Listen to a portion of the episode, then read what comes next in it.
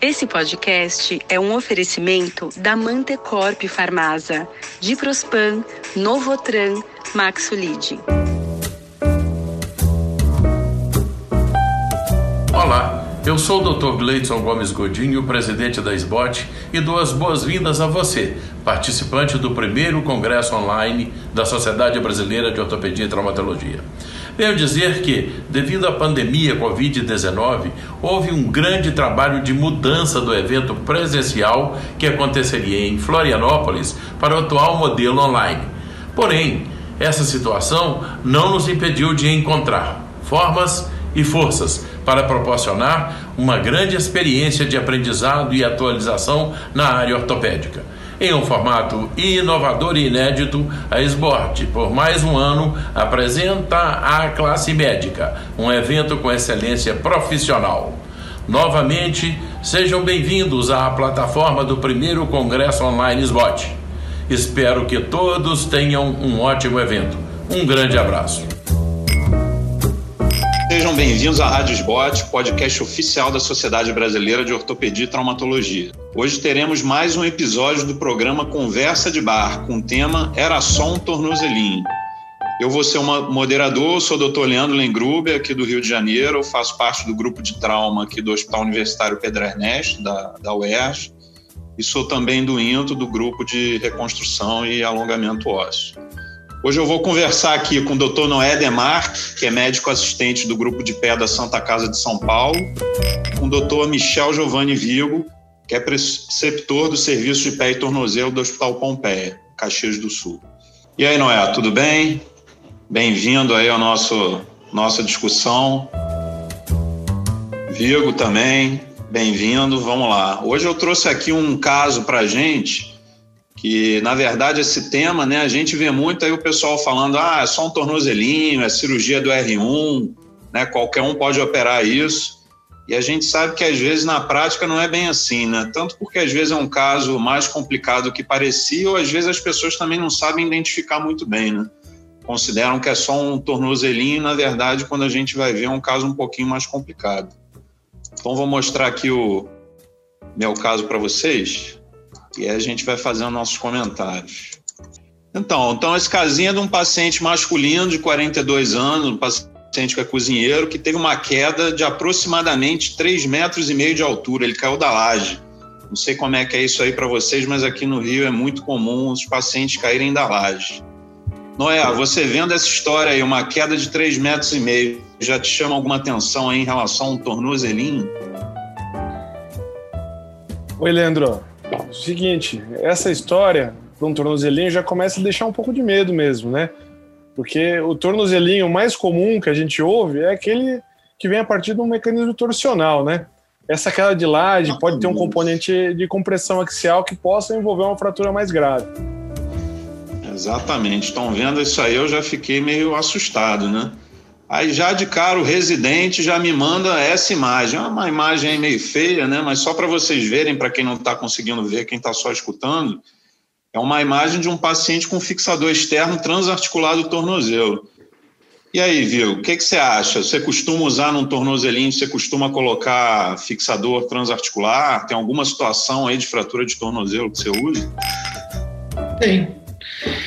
É, eu, eu, concordo que nem o Noé falou, né? Eu acho que ah, quando o cara chega ali, já começa com essa história de que caiu de altura, já não deve ser só um tornozelo, né? Já começa a pensar, primeira coisa que vem é o pilão, né? Como já está direcionado, e aí às vezes alguma outra coisa associada de fratura com carga axial. Eu é, uso eu às vezes, eu uso às vezes fixador em tornozelos, às vezes que chega um tornozelo lá com um alelo posterior grande, ou então que está luxado, bastante edema, uma fratura exposta, eventualmente eu vou usar um fixador externo.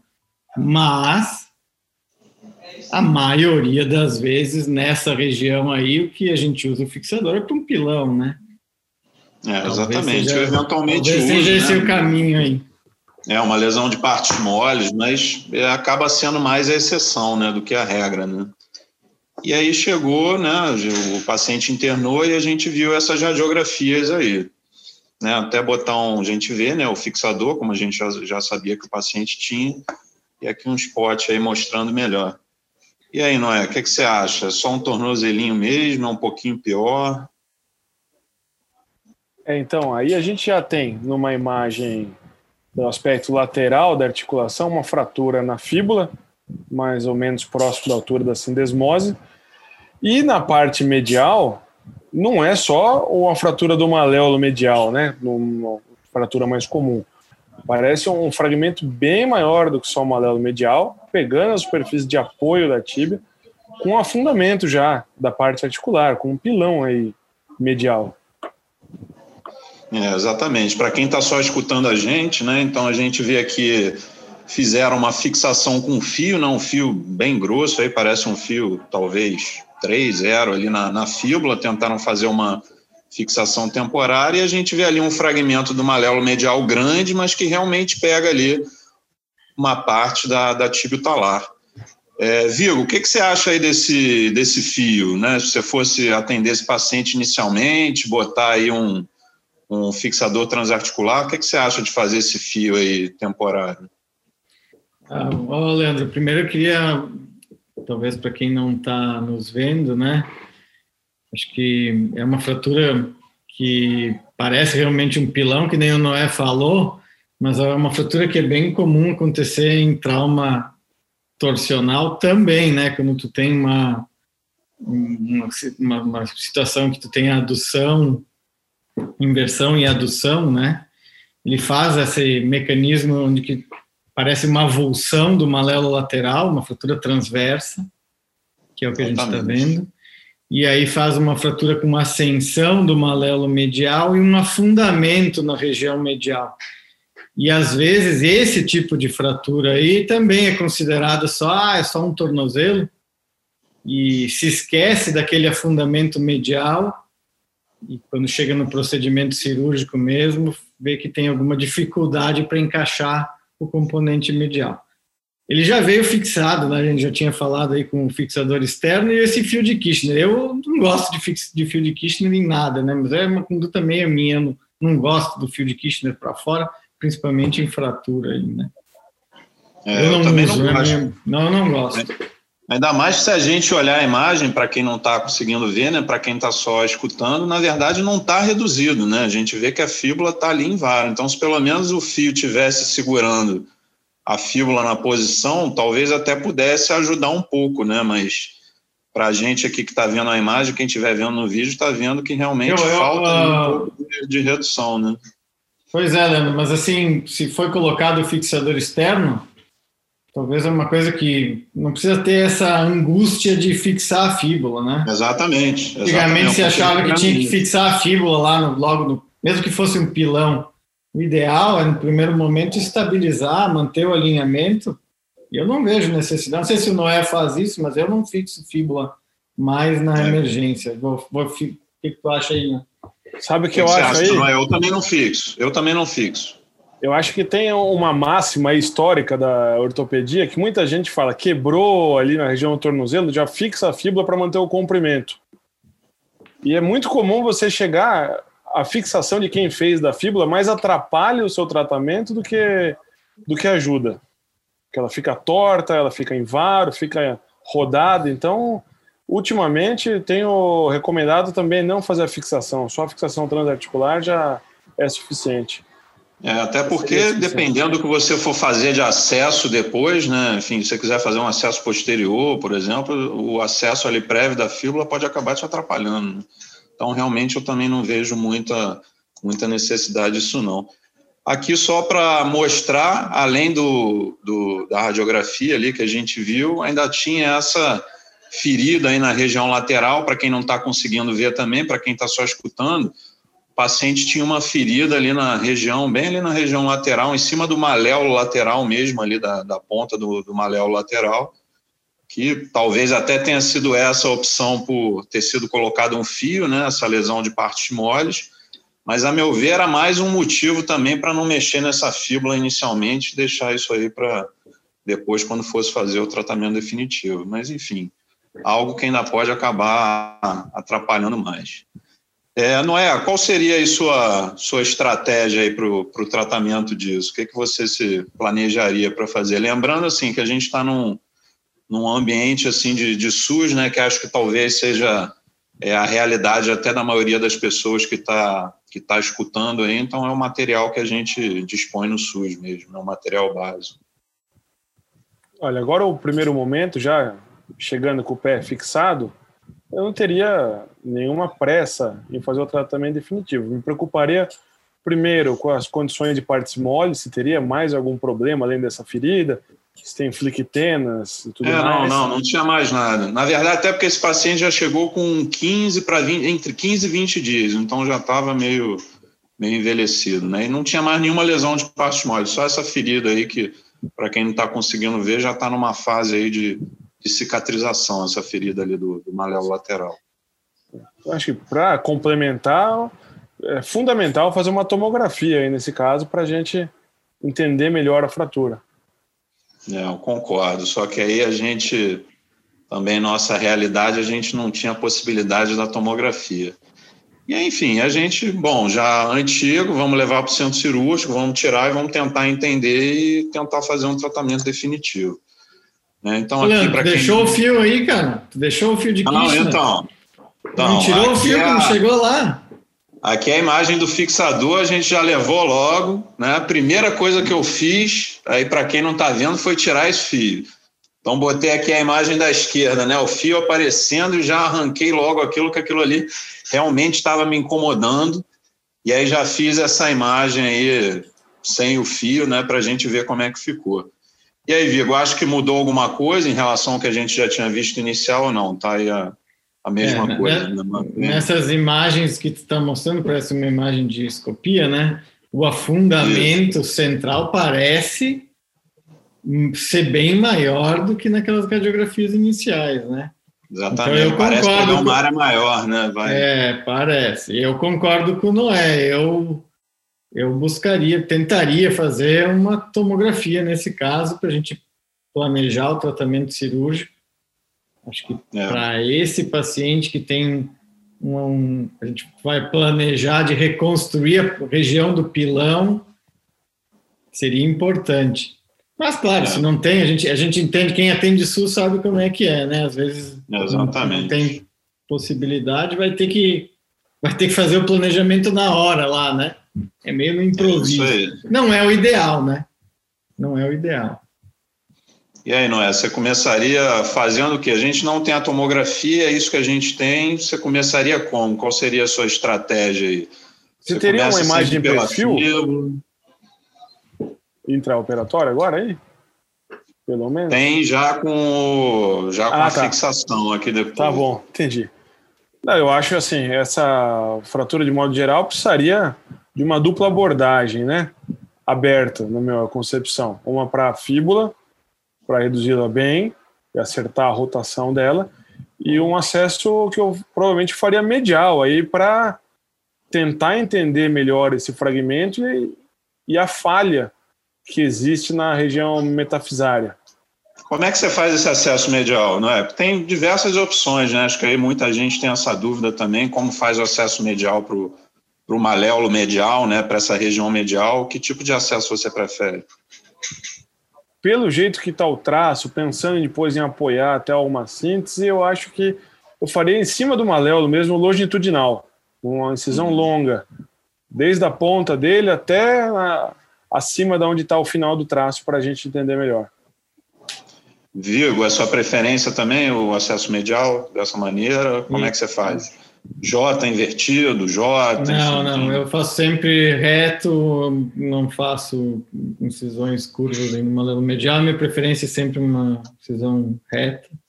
Faria semelhante que nem o Noé falou, a fíbula tem que tentar escapar daquela exposição que tu mostrou antes, né? Não parecia ser grande, mas eu tentaria escapar e fixaria com placa e parafuso. E é na porção medial, da mesma maneira, aí eu faria uh, uma fixação com placas, eu acho, e vai ter que fazer. Acho que tem que estar preparado para usar enxerto. Se o afundamento for muito grande, aí vai ter que tirar de alguma porção ou da crista ilíaca, ou às vezes se não for, se não precisar de muito enxerto, até da tíbia proximal, e se é pouco enxerto, às vezes até ali na, no próprio pilão mesmo, tu pode rebaixar. Tentar ali distal, né? É, mas para quem está vendo a imagem, a sensação que dá é que vai precisar de bastante, bastante enxerto, né? Sim. Então isso vai ser decidido no transoperatório, como a gente não tem tomografia, vai ter que ser visto na hora. É, essa imagem que eu estou mostrando agora aqui, para quem não está vendo, enfim, eu fiz o. comecei pela fíbula, né? Como tinha essa ferida, agora para quem está vendo aqui está dando para ver melhor, né? Tem uma dimensão melhor, era uma ferida de cerca de 4 centímetros. Eu fiz uma, fiz uma placa em ponte, porque realmente estava bem em cima ali da fíbula, então eu fiz ali um cortezinho mais posterior, mais distal, e o outro ali mais proximal justamente para não queria mexer ali naquela naquela ferida, né?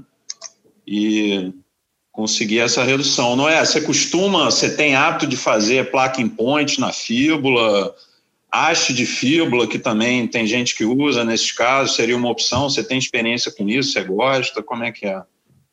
Olha, com a minha experiência com haste de fíbula é só de retirá-la de outras pessoas que já fizeram.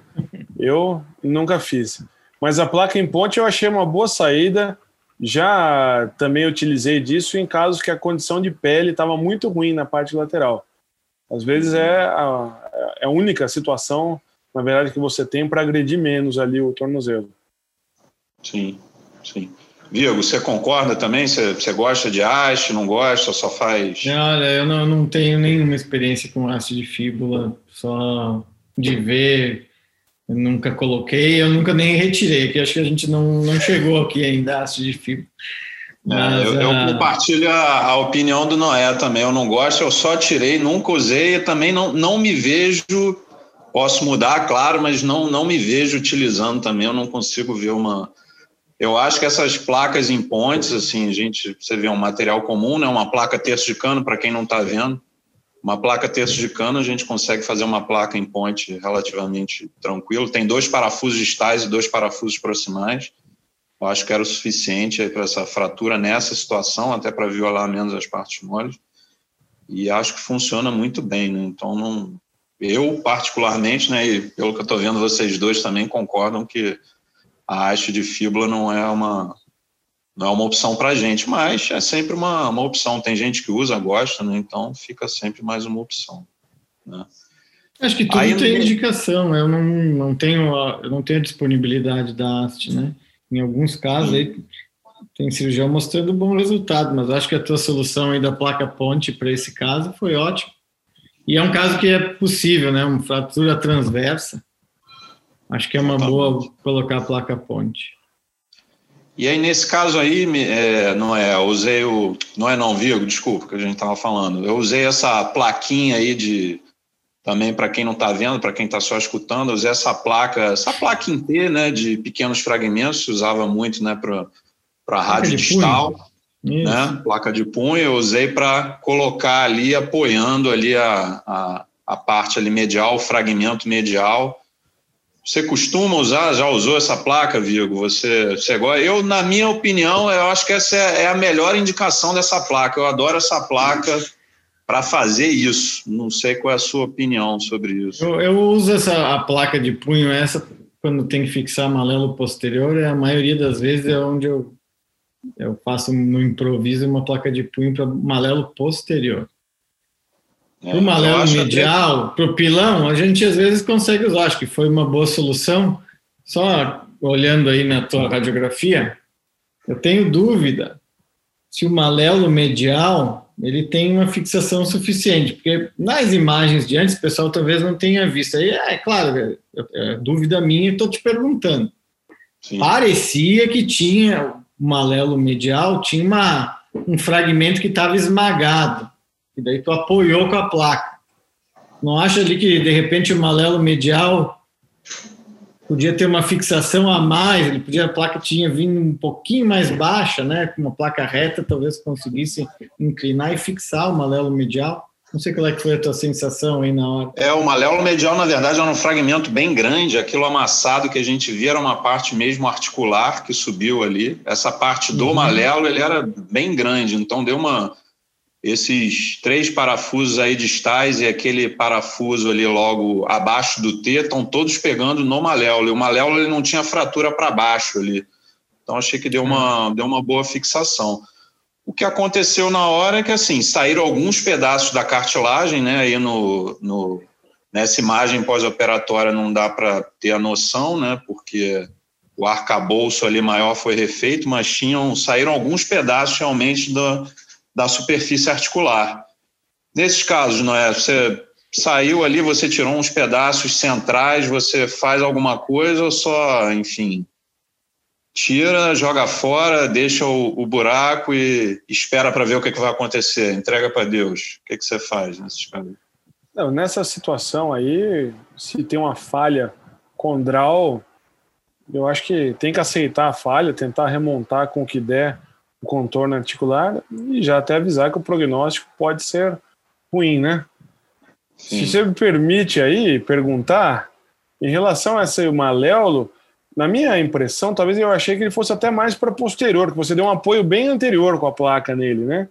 É, ele era mais anterior, mais anteriorizado. Entendi. Mais anterior. Realmente, pela imagem, é aquilo. A gente não tinha a imagem completa, a gente não tinha uma tomografia, né, para ver bem, mas ele era mais anterior. E assim, a vantagem do paciente jovem, né, quando eu reduzi, realmente era um fragmento bom, de osso bom, fragmento grande então, na verdade, aquele amassado ali que a gente vê, né, aquele afundamento, era muito mais da articulação do que propriamente do maléolo. Uma coisa que a gente não costuma ver, ou eventualmente usa essa placa também em paciente idoso, o Vigo comentou antes, né, que às vezes a gente vê esse tipo de fratura em, em traumas menores, né, em traumas torcionais, traumas de, de fraturas do tornozelo, né, e eu costumo ver isso às vezes em pacientes idosos, e em que a gente faz isso, mas aí realmente é diferente. A gente vê uma fragmentação maior, além da articulação, a gente vê do, da, ali do, do maléolo medial mesmo, né? E esse paciente, por ser um paciente jovem, infelizmente não, não teve, né? Em relação à articulação, aí, também não. Acho que, desculpa interromper, mas é a questão. Claro. Existem duas realidades aí. Uma realidade que a gente vive no serviço privado, que a gente tem placas mais moldadas, bloqueadas para esse tipo de fratura. E essa que você usou recentemente mesmo, há uma semana eu precisei operar um pilão com placas não tão anatômicas como essa para apoiar. E ela funciona bem. Você tendo a ideia de como usar, do princípio de usar, ela é uma boa ajuda, né? No é, eu acho, inclusive, que deviam mudar o nome dessa placa de placa de terço distal do rádio, que eu acho que quase ninguém usa mais, para placa aí de tornozelo, pilão, que eu acho que conheço muita gente que usa, gosta e fica uma boa opção. Vigo, é, eu testei ali a, a sindesmose, eu sempre testo. Como é que você faz aí nesse caso, de, tanto nesse caso aí que é um pilão com um componente de tornozelo, as fraturas de tornozelo, você sempre testa a, a, a sindesmose, você já entra preparado para fazer uma fixação mesmo em fraturas que eventualmente você olha e você imagina que não vai ter uma lesão da sindesmose, como é que você. Nesse caso aí eu testei, vi que não tinha lesão e, para quem não está vendo, não tem nenhuma fixação aí é, transindesmal. Mas como é que você faz nisso, Vico? Você sempre entra preparado ou só nos casos sempre... que você realmente acha que vai ter?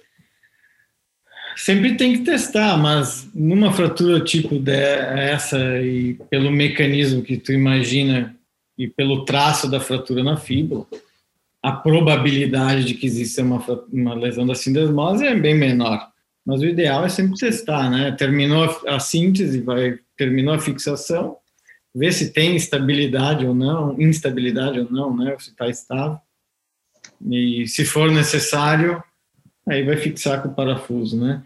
Se, se é uma, uma lesão, uma fratura de tornozelo em que eu já imagine que exista a lesão da sindesmose, aí sim, às vezes, se há possibilidade, eu peço a fixação da sindesmose flexível.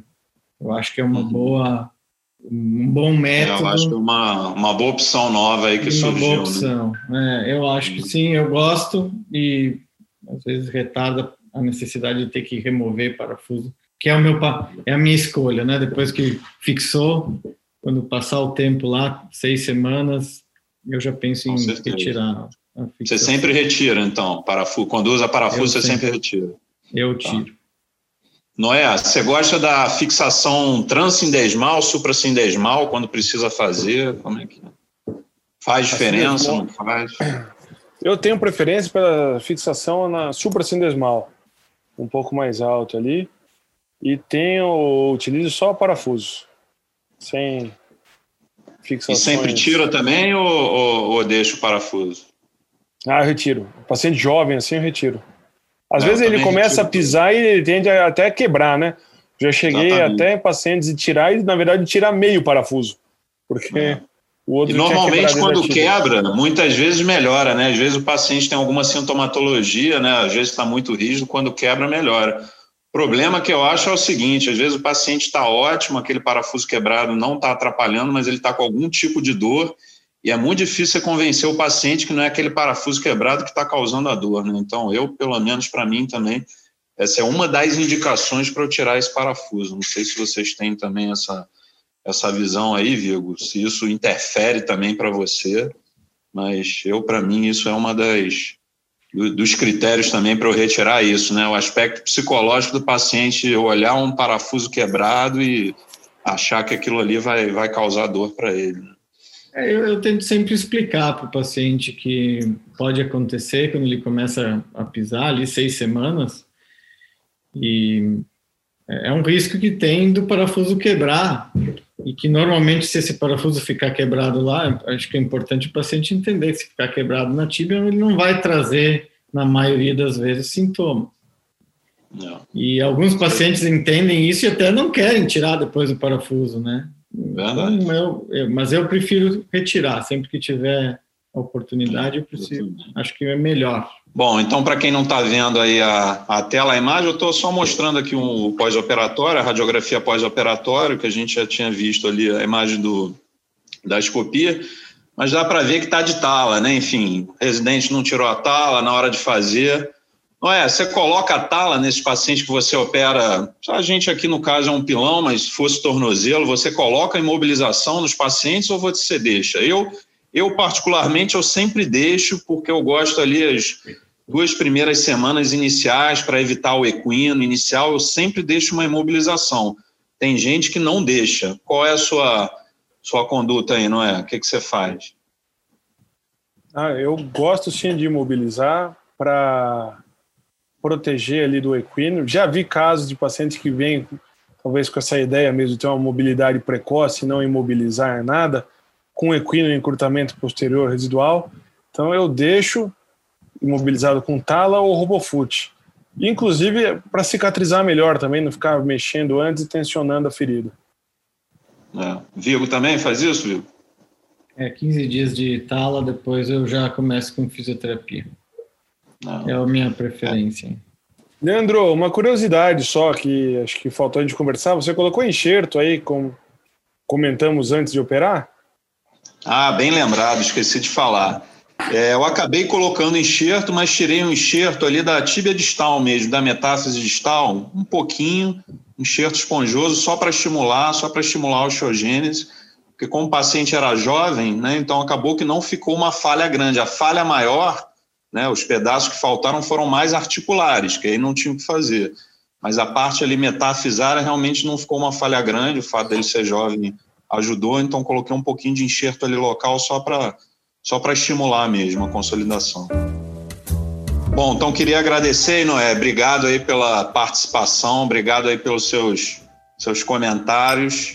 Vigo também, obrigado para acrescentar, sempre bom a gente ouvir aí a opinião de quem está fazendo isso direto, quem tem experiência nisso. E a todos que estavam ouvindo, vocês acabaram de ouvir mais um episódio da Rádio Sbot, o podcast oficial da Sociedade Brasileira de Ortopedia e Traumatologia. E todas as edições estão disponíveis no site da SBOT, www.sbot.org.br, e também nas principais plataformas de streaming.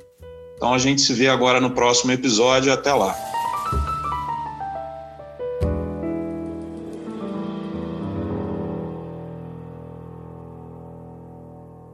Esse podcast é um oferecimento da Mantecorp Farmasa, Diprospan, Novotran, Maxolide.